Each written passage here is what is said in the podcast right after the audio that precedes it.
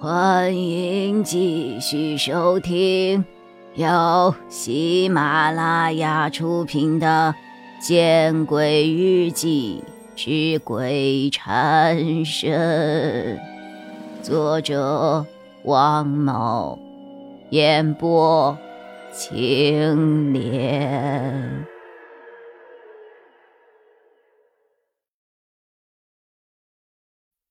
我们四个人对视了一眼。相继点了点头。这四个管理员分别是食堂的胡师傅、多功能教室的王师傅、设备科的周师傅以及礼堂的李师傅。怎么分配？你们商量一下吧。最终我们分配：周曼去食堂兼职，夏寒去设备科兼职，高月亮去礼堂兼职，而我。去多功能教室兼职。好，那我打电话。见我们分配完毕，宿管科的中年妇女点了点头，拿出了手机。喂，勤工俭学部嘛，我是宿管科的阮凤娇。哎，对，有个事儿给你说一下，我这儿有四个学生家庭困难，想要兼职。啊，不用不用。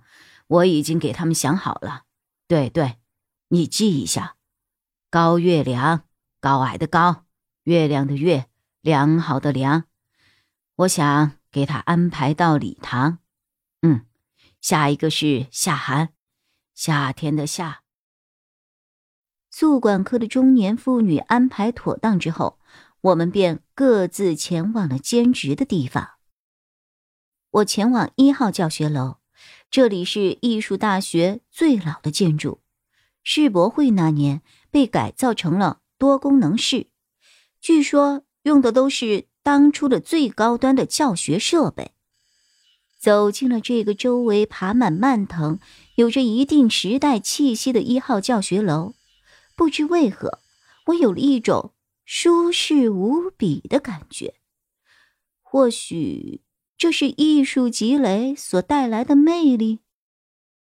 按照地址，我来到了幺零三号多功能室，见到里面有一个戴着眼镜的青年女人正在调试互动式的投影仪，我便敲了敲门：“同学，有什么事吗？”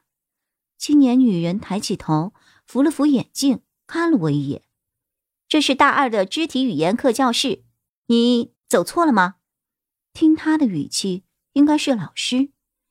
老师，我不是来上课的，请问您是王师傅吗？哈，我不是。王师傅应该在二楼左手边的监控室，你去看一下。女老师说完，再次低下头调试起了讲桌上的设备。监控室里放着五十多台显示器。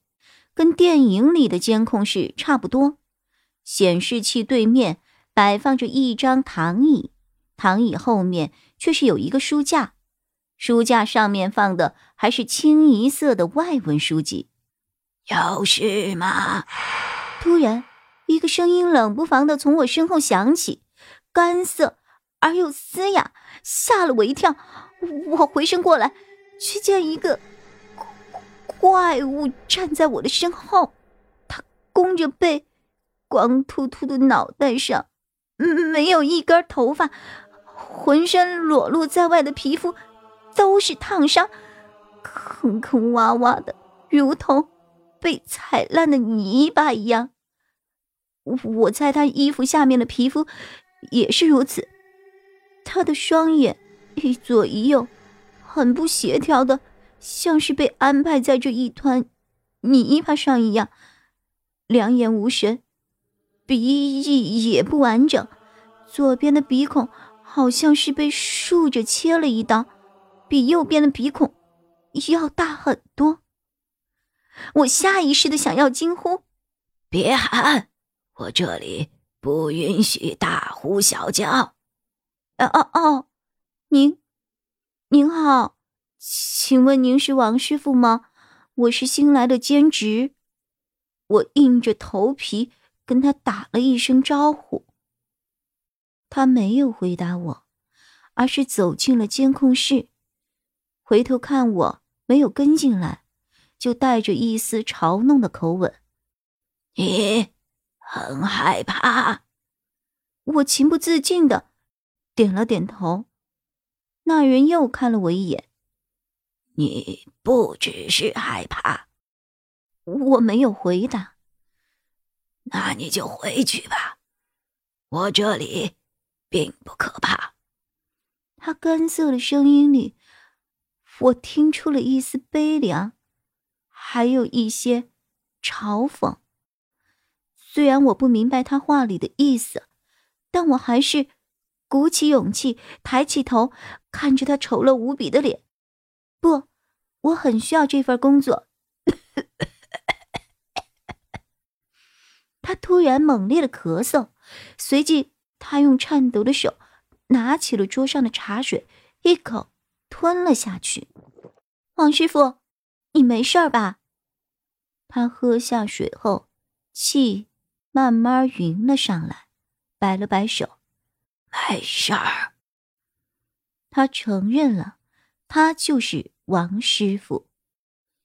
王师傅你好，我叫魏蓉蓉，初次见面。请多多关照，我说着，向他鞠了一躬。我叫王建国，你以后可以叫我王师傅，或者老王，或者师傅，或者王老师，都可以。王师傅很艰难的说出了这样一句话，我猜他应该是四零后吧。王师傅，你的身体老毛病了，倒是你，看样子一晚上没睡好吧？啊，干监控这个简直需要有精神，回去好好休息一下。虽然王师傅是关切，但是他那特殊的嗓音说出这样的话，却让我的脊背。有些发凉。谢谢师傅，那我什么时候过来呀？明早八点吧。好，王师傅，那我先回去了。不知道为什么，这个监控室给我的压抑，让我很想立刻离开。我记得宿管科中年妇女给我安排的工作是多功能教室啊，怎么跑到监控室来了？等等，王师傅说着，转身来到了书架前。他取下了一本书，吹了吹书上的灰尘。这是邵满编写的《犯罪心理学论》，你拿回去看吧。德文下面有我写的中文注释，以及一些个人的看法。